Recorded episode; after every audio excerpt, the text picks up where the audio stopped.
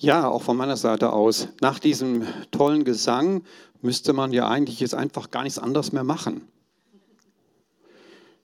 Ich habe drei Fragen, bevor wir mit der Predigt anfangen. Warum gehst du, warum gehen Sie eigentlich in den Gottesdienst?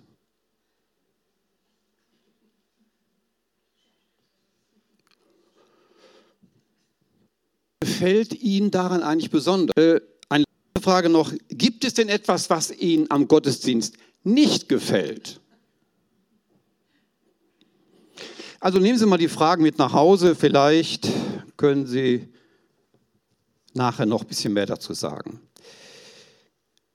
Die Gnade unseres Herrn Jesus Christus und die Liebe Gottes und die Gemeinschaft des Heiligen Geistes sei mit uns allen. Amen. Herr, öffne unsere Ohren, unser Herz und unseren Mund, tu neu uns deinen Namen kund, dass wir dich können fassen. Nicht Hörer deines Worts allein, auch Täter, lass uns willig sein. Ganz dir uns überlassen. Amen. Ja, wie gesagt, feiern Sie auch gern Gottesdienst? Die Frage habe ich ja gerade schon angedeutet. Ich finde es mehr als nur schön, mit Schwestern und Brüdern zusammenzukommen, um Gott anzubeten und zu loben. Ich freue mich auf den gemeinsamen Gesang. Mir bedeutet es viel, nach all dem Gerede der Woche am Sonntag Gottes Wort zu hören, im Abendmahl Vergebung meiner Schuld zu erfahren und so weiter, was alles um Gottesdienst passiert.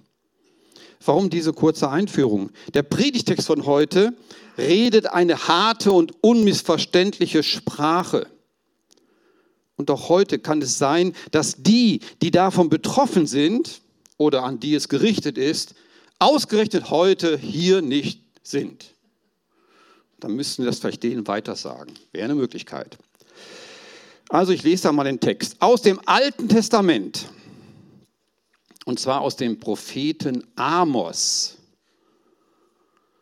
Kapitel 5, nur wenige Verse. Der Herr sagt, ich hasse eure Feste und kann eure Feiern nicht ausstehen. Eure Brandopfer und Speiseopfer sind mir zuwider. Das gemästete Vieh, das ihr für das Opfermahl schlachtet, kann ich nicht mehr sehen. Hört auf mit dem Geplär eurer Lieder. Eure Hafengeklimper, euer Hafengeklimper ist mir lästig. Sorgt lieber dafür, dass jeder zu seinem Recht kommt. Recht und Gerechtigkeit sollen das Land erfüllen wie ein Strom, der nie austrocknet. Ich weiß nicht, wie das Ihnen geht. Da verschlägt es einem doch irgendwie die Sprache. Da werden doch völlig einwandfreie Gottesdienste gehalten. Wir reden jetzt von Israel. Festlich gekleidete Menschen haben sich mit ihren Familien auf den Weg zum Tempel gemacht. Sie führen ein wohl ausgesuchtes Opfertier mit sich. Der Priester überprüft noch einmal dessen Makellosigkeit. Und der Familienvater schlachtet das Tier. So war das damals üblich. Das Blut wird aufgefangen und um den Altar geschüttet. Fett und Innereien werden verbrannt. Rauch steigt auf. Die Festgesellschaft brät das Fleisch und isst es in fröhlicher Runde. So geht es an den Festtagen den ganzen Tag über. Und dann ich hasse, ich verwerfe eure Gottesdienste. Ich kann nicht mehr riechen eure Festversammlungen. Ich habe keinen Gefallen an euren Gaben. Ich kann eure Dankopfer nicht mehr sehen. Halte fern von mir das Getöse deiner Lieder. Ich kann das Spiel deiner Harfe nicht mehr hören. Mitten in den Gottesdienst hinein platzt der Prophet Amos. Nicht um zu randalieren, nicht zu irgendeiner Demo. Nein, er redet im Auftrag Gottes. Dieser Amos trat zu einer Zeit auf, wo äußerlich alles, wir würden heute sagen, irgendwie in Butter war. Jahrzehntelang herrschte Frieden, kein Feind bedrohte die Grenzen, Wirtschaft und Konjunktur blühten, Wohlstand bestimmt den Alltag. Israel stand auf der Sonnenseite des Lebens. Und da hinein verkündet Amos unmissverständlich nicht seine Botschaft, sondern Gottes Botschaft. Und er deckt schonungslos auf, was sich unter dem Deckmantel von Wohlstand und Frömmigkeit verbarg. In vielen Bildern zeigt er ja die Verkommenheit der Gesellschaft, in der er lebt. Dabei ist er aber nicht nur ein unbequemer Sozialkritiker, nein, seine Botschaft ist viel radikaler. Er verkündet das Gericht über Israel lehnt Amos eigentlich allen Gottesdienst ab? Könnte man ja meinen, nach diesen Worten. Weil es nur einen wahren Gottesdienst gibt, den des Alltags, das heißt den des tätigen Gehorsams im Sinne der göttlichen Rechtsordnungen. Geht es ihm also um die Parolen nicht Religion, sondern Mitmenschlichkeit, nicht Gottesdienst, sondern Menschendienst. Wird Gottesdienst erst dann möglich, wenn das Leben draußen in Ordnung ist? Ich denke, das sind alles Fragen, die wir uns heute auch stellen können, nicht nur Fragen im alten Israel. Ja, ich denke, dass dies nicht der Punkt sein kann, auf den es in der Botschaft des Amos ankommt. Amos geht es in allen seinen Ausführungen, Sie können ja nochmal den Propheten Amos nachlesen, auch und gerade, aber ganz intensiv um die Gottesbeziehung. Es geht um Gott. Noch einmal, es geht um Gott.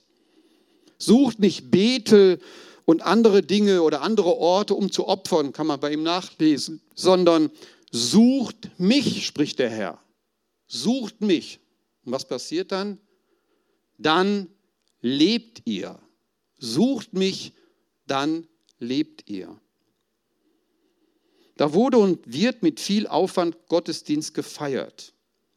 Damals mit Opferungen, da werden, wurden Tiere geschlachtet, so wie es damals üblich war. Machen wir heute ja nicht mehr. Gebete, Bekenntnisse, Lobgesänge, das kennen wir. Und wir werden ergänzen, vielleicht in tollen Gebäuden, so wie hier, oder vielleicht auch in riesengroßen Kirchen oder Domen, mit großartiger Liturgie. Auch ihr habt eine Liturgie, auch wenn manche sagen, ist keine Liturgie, ist aber eine Liturgie. Also eine Gottesdienstordnung, wie immer sie auch gestaltet sein mag. Und mit Kirchenmusik, sage ich mal jetzt, und mit Gemeindemusik auf hohem Niveau. Und wer heute Morgen zugehört hat, hat auch den Eindruck, eigentlich ging das ganz gut, was ihr gesungen habt. Das aber ist es noch nicht. Der Abfall von Gott, den Amos ja letztlich beklagt, zeigt sich ja nicht in Gleichgültigkeit allen Religiösen gegenüber, sondern die Religion kann gerade zur Flucht vor Gott werden. Komischer Satz, ne? Ich sage das nochmal. Die Religion kann geradezu zur Flucht vor Gott werden. Im alten Israel war aus dem wahren Gottesdienst, kann man so sagen, religiöser Betrieb geworden. Dieser sollte und wollte verdecken, dass sie mit Gott gebrochen hatten, dass sie nach seinem Wort und Willen im Grunde oder danach eigentlich gar nicht mehr gefragt haben. Sie haben ihren Gottesdienst gefeiert. Ja, sie übertönten sein Wort, betäubten ihr Gewissen und entzogen sich Gott und handelten so, wie sie es vor sich selbst verantworten zu können glaubten. Kann man sich das vorstellen? Ein Gottesdienst ohne Gott, passt ja eigentlich nicht, ne? der Name schon, Gottesdienst ohne Gott, wie soll das denn gehen? In denen sich Menschen bewundern und ihre Überzeugungen bestätigen lassen wollen. Mich erschrickt das irgendwie, als ich das nochmal bedacht habe. Ein Gottesdienst ohne Gott. Und ich möchte nicht darüber spekulieren, wie viele Gottesdienste jetzt weltweit stattfinden. Weltweit stattfinden, in diesem Moment oder nachher noch oder die schon vorbei gewesen sind. Und ist da wirklich Gott in der Mitte? Geht es um ihn? Eine spannende Frage. Der Gottesdienst verschafft ein gutes Gewissen. Natürlich. Schließlich ist man ja nicht, ist man ja fromm. Wer nach Hause geht, wenn Sie nachher nach Hause gehen, können Sie sagen, ach, heute habe ich meine Pflicht erfüllt. Nein?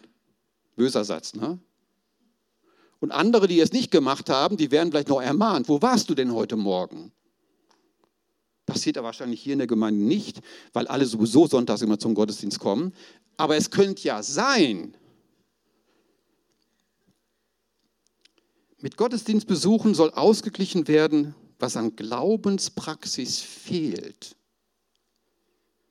So wird das Gotteshaus, ja, so einen Satz kennen wir auch aus dem Neuen Testament, zur Räuberhöhle. Schon mal gehört? Und wer hat das gesagt? Zum Versteck vor Gott, kaum zu glauben.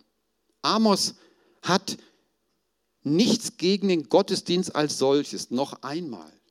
Der Gottesdienst ist die Lebensäußerung der Gemeinde, aber nicht nur allein. Amos wendet sich gegen einen Gottesdienst, der unglaubwürdig geworden ist, weil die Grundhaltung der Gottesdienstteilnehmer nicht mehr stimmte. Also alles, was ich hier sage, am besten gleich vergessen, weil es sie ja nicht betrifft. Ja, ich sage das extra, damit einer nicht meint, was soll das denn? Jetzt komme ich schon zum Gottesdienst und werde hier angegriffen und ich habe da damit gar nichts zu tun. Was der Amos damals erzählt hat, vor ein paar tausend Jahren, die haben es nötig gehabt. Da war kein Sünden, keine Sündenerkenntnis mehr. Selbstrechtfertigung im Tauschhandel mit Tieropfern. Kann man, sich gut, nach, kann man gut nachvollziehen. Ne? Äh, damals war das auch wirklich, könnte man das wirklich gut einüben. Je schöner der Ochse, umso größer war das Gefühl, alles in Ordnung. Dadurch meinten sie, Gott in der Hand zu haben. Aber die Institution Gottesdienst oder Kirche oder Gemeinschaft an sich ist oder gibt keine Heilssicherheit. Es gibt ja so einen schönen Satz, den verbreiten, glaube ich, bestimmte äh, Glaubensgemeinschaften, außerhalb der Kirche kein Heil. Vielleicht denken wir das manchmal auch. Außerhalb unserer Gemeinde kein Heil. Aber das ist eine fromme Lüge. Es gibt weltweit Kirchen, da würde ich auch nicht gerne feiern, mitfeiern, aber sie sind Gemeinden Gottes. Und ja, die Institution Kirche an sich gibt keine Heilssicherheit, ist kein Ersatz für eine lebendige Gottesbe Gottesbeziehung. Verhängnisvoll ist die Meinung mancher Zeitgenossen, dass über sich ergehen lassen religiöser Reden oder Riten, was weiß ich, was da alles da gibt, von Segnungen über Taufen, Konfirmationen, Trauungen und so weiter und so weiter. Und die Abgabe von Gemeindesteuern oder äh, Geld, was man nachher dann nach hier auch in den Klingelbeutel werfen wird für die Gemeinde, ja, sind nicht mit Christsein gleichzusetzen. Obwohl sie natürlich nach unserem Verständnis schon Aus Äußerungen dessen sind, gar keine Frage. Und, aber Gott müsse damit zufrieden sein. Nein, ich glaube nicht. Da wird der Gottesdienst zur frommen Pflichtübung, wo bei der Predigt vielleicht sogar abgeschaltet wird. Vielleicht hören manche das gar nicht zu. Wo keine geistlichen Anstöße durch das Wort vom Kreuz erwartet werden. Keine Buße, keine Sendung zum Dienst. Da werden die lange eingeübten Gebete und ja, Bekenntnisse mitgesprochen, aber ohne innere Beteiligung. Die Musik dient nicht mehr der Hilfe zur Anbetung und zum Dank und zur Ermutigung. Da wird nur noch mit der Stimme mitgesungen. Gesänge können vor Menschenohren schön klingen, aber für Gott sind sie nichts als totes Lippenwerk. Noch einmal, das trifft hier alles nicht zu. Ich wollte nur einfach mal den Text versuchen zu verstehen. Man feiert Gottesdienst, ohne alle Lebensbereiche dem Wort und Willen Gottes auszuliefern. Das ist nichts anderes als fromme Selbstbehauptung ohne Buße, ohne Umkehr, ohne Gehorsam. Das ist dann sogar die völlige Verkehrung des Gottesdienstes. So wird er zur frommen Fassade, die den unfrommen und ungehorsamen Alltag verdecken soll.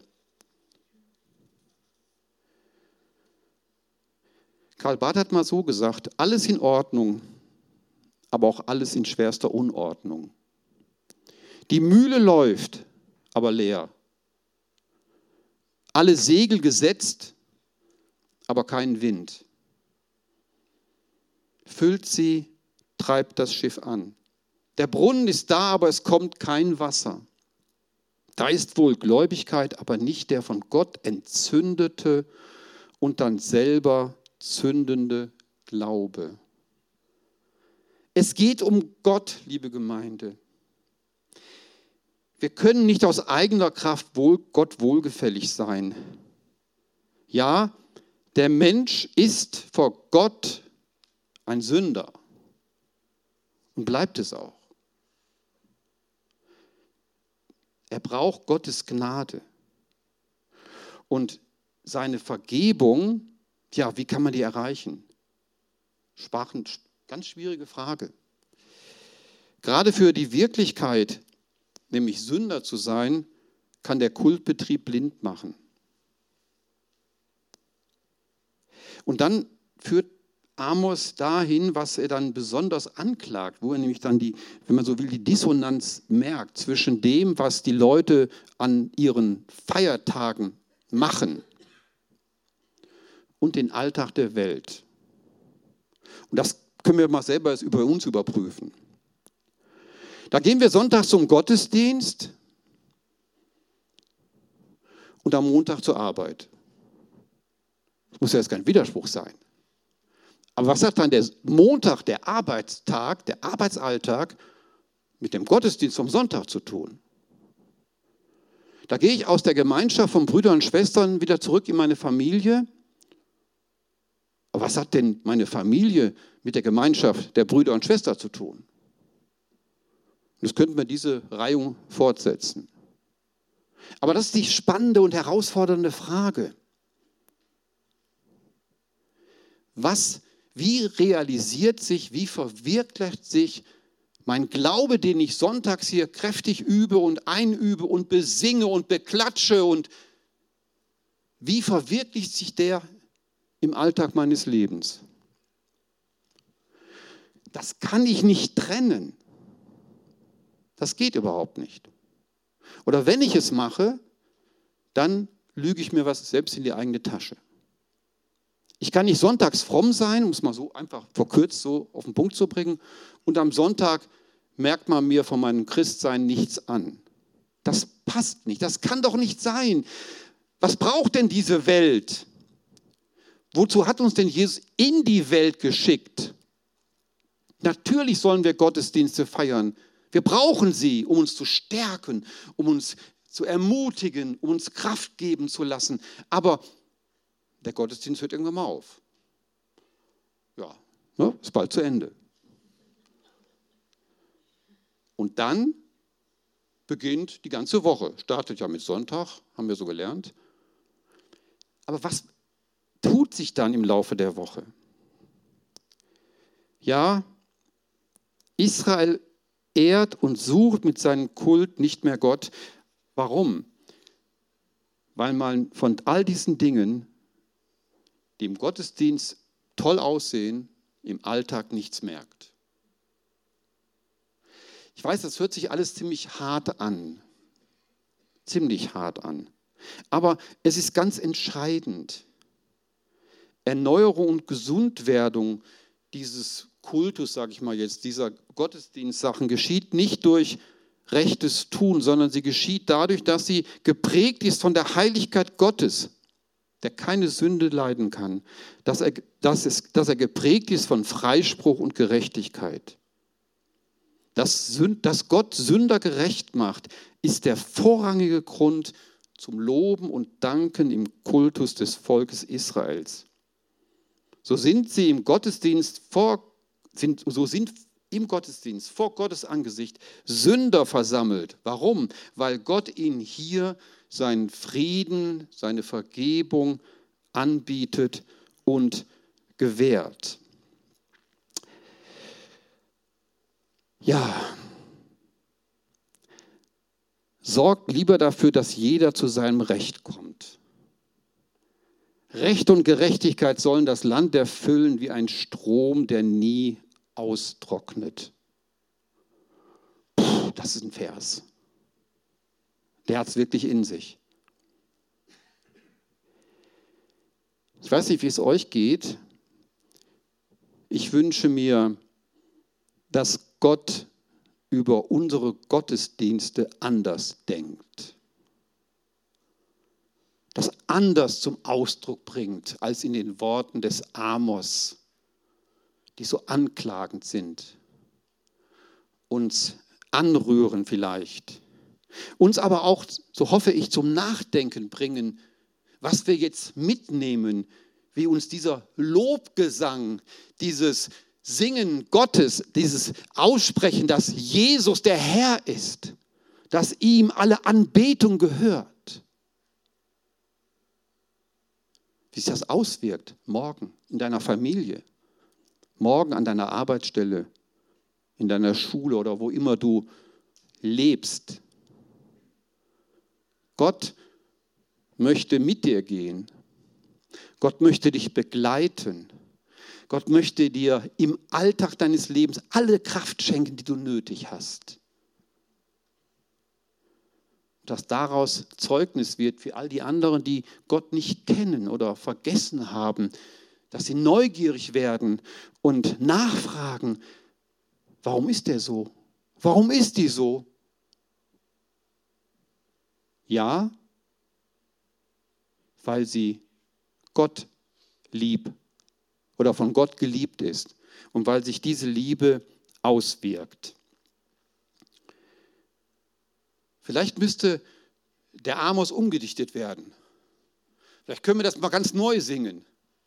Ich freue mich an euren Feiertagen und mag eure Versammlungen riechen. Eure Brandopfer und Speiseopfer gefallen mir und eure fetten Dankopfer sehe ich gern an. Singt mir zur Ehre Lieder und Psalmen. Euer Hafenspiel höre ich mit Freude. Denn das Recht strömt wie Wasser und die Gerechtigkeit wie ein nie versiegender Bach. Und der Friede Gottes, der höher ist als alle unsere Vernunft, bewahre unsere Herzen und Sinne in Jesus Christus, unserem Herrn. Amen.